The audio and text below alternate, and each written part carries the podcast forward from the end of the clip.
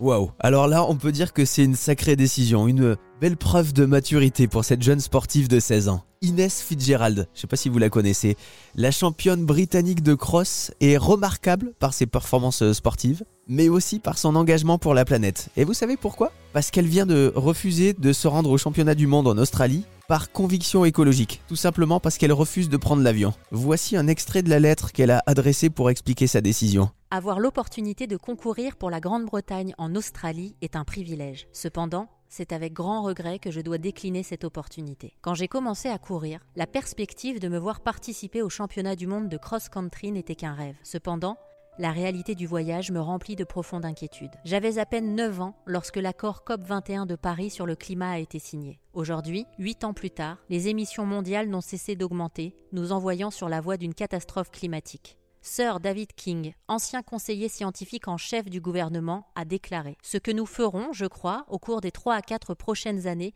déterminera l'avenir de l'humanité.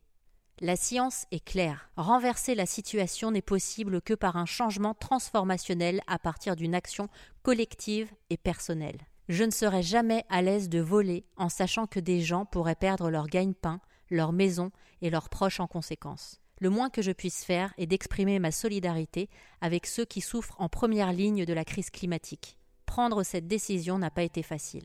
Cependant, ce n'est rien comparé au chagrin que je ressentirai en prenant l'avion. La lettre d'Inès Fitzgerald dans la voix d'Emeline Guillemot. Et d'ailleurs, pour sa compétition précédente, Inès Fitzgerald s'était rendue en Italie en train pour euh, pas prendre l'avion. Bon, et vu que cette fois-ci c'est en Australie et c'est une île, impossible d'y aller en train. Une décision incroyable. D'ailleurs, cet engagement a été récompensé par les Nations Unies qui l'ont désignée championne de la Terre.